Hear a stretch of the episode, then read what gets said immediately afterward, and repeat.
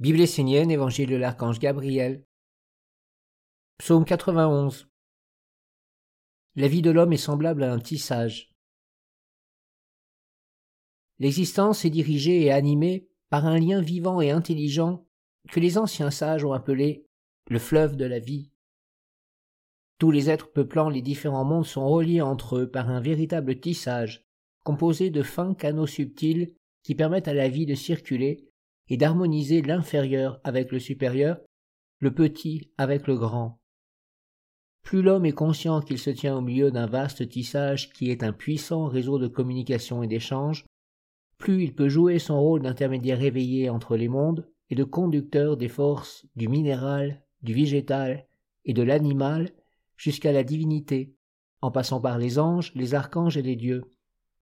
Le corps et la vie de l'homme sont semblables à un tissage. L'homme est au centre d'une toile d'araignée dont chaque fil le relie à une région, à un organe, à une fonction bien précise de l'univers. Cette image de la toile d'araignée dont l'homme est le centre synthétise l'existence de l'homme et révèle sa mission, son rôle. Il est un corps vivant relié à un corps beaucoup plus grand avec lequel il doit entretenir des relations conscientes et harmonieuses.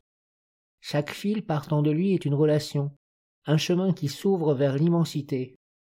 L'homme doit être responsable de la nature des relations qu'il entretient avec l'univers vivant. Chacun de ses concepts, de ses pensées, de ses sens, de ses habitudes, comportements, attitudes, activités, l'établit dans une harmonie ou fait de lui un agent de la maladie, du désordre, de la souffrance. La vertu essentielle de l'essénien est la guérison, et la connaissance de cette toile tissée de canaux subtils en est la clé absolue.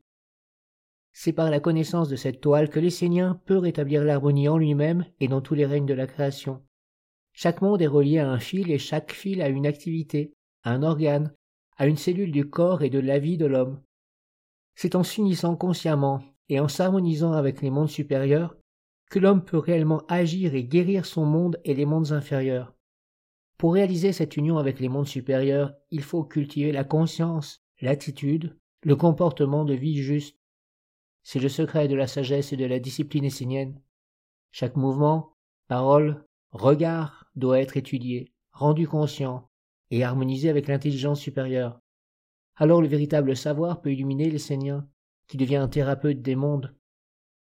Il y a des liens qui unissent l'homme avec lui-même, ses proches, les animaux, l'environnement, un chemin de destinée, les rôles importants de sa vie, des états d'âme, des atmosphères spirituelles, des hérédités karmiques, des convictions. Tant que l'homme ne s'éveille pas à l'importance de s'unir et de s'harmoniser avec le plus grand, avec l'universel, il reste prisonnier de tous ses liens limités et bien souvent confiné au monde des hommes. Les Signiens trouvent le lien qui l'unit à l'éternité, à l'âme immortelle, à travers la tradition, et c'est à partir de ce lien réactivé dans sa vie qu'il peut trouver la perfection et l'aboutissement de chaque direction, de chaque fil et les conduire dans la guérison. Dans son essence, la vie est universelle, et ce sont les hommes limités qui l'ont confiné au monde de l'homme et de la mort. En redonnant à la vie sa véritable dimension, les Esséniens engendrent des courants d'intelligence, de paix, d'harmonie et de guérison qui peuvent toucher un grand nombre d'hommes et de mondes. L'illusion consiste à croire qu'il existe une multitude d'êtres séparés. La vérité c'est prendre conscience que des fils de lumière unissent les êtres et les rassemblent, pour le triomphe de l'être unique ou pour le grand néant. Chaque cellule est reliée à l'organisme vivant, qui est lui-même une cellule dans un organisme plus grand. Voilà une vision saine et essénienne du monde. C'est une vision qui conduit à l'unification de tous les chemins vers l'unique lumière. L'autre vision conduit à la maladie, à l'enfermement, à l'illusion et au néant. La vie est faite de relations qui ouvrent des chemins, chaque chemin est un fil qui entre en contact avec plusieurs mondes pour la victoire de l'harmonie ou du désordre. Si l'homme ne guérit pas tous les chemins qui mènent vers toutes les directions de sa vie, il ne pourra jamais aller vers la grande idée de chaque direction. Si l'homme pense, parle et agit, c'est pour un jour rencontrer la divinité qui lui a ouvert le chemin de la pensée, de la parole et de l'action. Il doit rétablir le lien afin que son activité soit conforme à son origine divine. Si la relation n'est pas claire, si le lien n'est pas vivant, l'homme est retranché, et c'est le trouble, la maladie.